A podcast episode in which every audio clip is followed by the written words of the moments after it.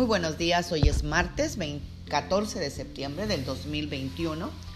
Sean todos y todas bienvenidas al devocional del día de hoy. Hoy analizaremos Nehemías capítulo 1 del 6 a 7 que nos dice, Escucha lo que yo te digo, mírame y ve que de día y de noche oro por el pueblo de Israel. Amadas guerreras y guerreros de Dios, ¿Cuántas veces nosotros escuchamos cosas que nos dicen y tal vez nos entra por un oído y nos sale por el otro? Pero hoy vamos a analizar lo que Nehemías hizo por su pueblo y de aquí sacaremos el segundo principio para lo que es una oración efectiva. Porque cuando Nehemías servía en el palacio de Susa, vinieron algunos judíos a visitarlos y él aprovechó la oportunidad para preguntarles, que cómo estaba la ciudad de Jerusalén y cómo estaban los judíos que habían escapado de ir cautivos a Babilonia. Y los judíos le contestaron, pues te diremos que las cosas no andan muy bien. Todos aquellos que regresaron del destierro sufren grandes males y humillaciones. Los muros de Jerusalén están derribados y las puertas están quemadas. Nehemías, al oír esto, se sentó y lloró durante varios días. Después ayunó y oró así al Dios del cielo. Escúchame Dios lo que te digo.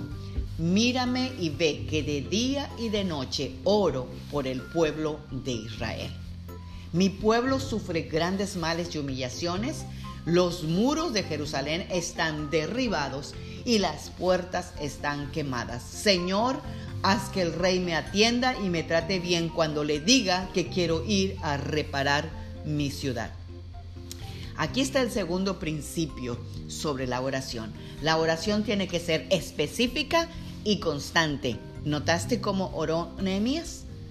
¿Qué hacemos tú y yo cuando alguien nos platica de una situación difícil, eh, de un familiar, amigo, hermanos de la congregación?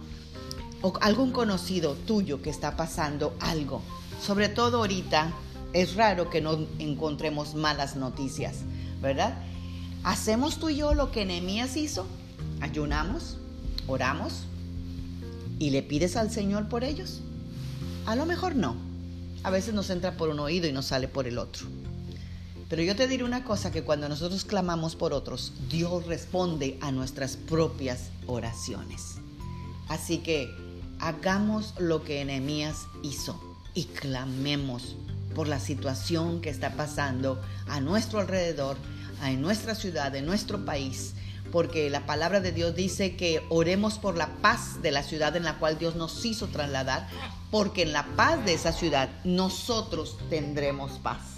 Así que oremos. Padre, en el nombre de Jesús, aquí estamos, Señor, clamándote específicamente y constantemente, Señor, por la situación actual de nuestro país, de nuestra ciudad, de nuestros hermanos, de nuestras familias alrededor. Mira, Señor, cómo se está devastando esta, este país, Señor, con la pandemia, Señor, con la, la economía, la moralidad, Señor, y tantas cosas que cambian día con día. Estamos clamándote, Señor, de día y de noche, para que tú traigas la paz, Señor, a nuestro país, a nuestra ciudad, Señor, y que sobre todo tú tomes control de la pandemia, Señor, que se ha extendido, Señor, nuevamente y ha subido, Señor, el grado de intensidad.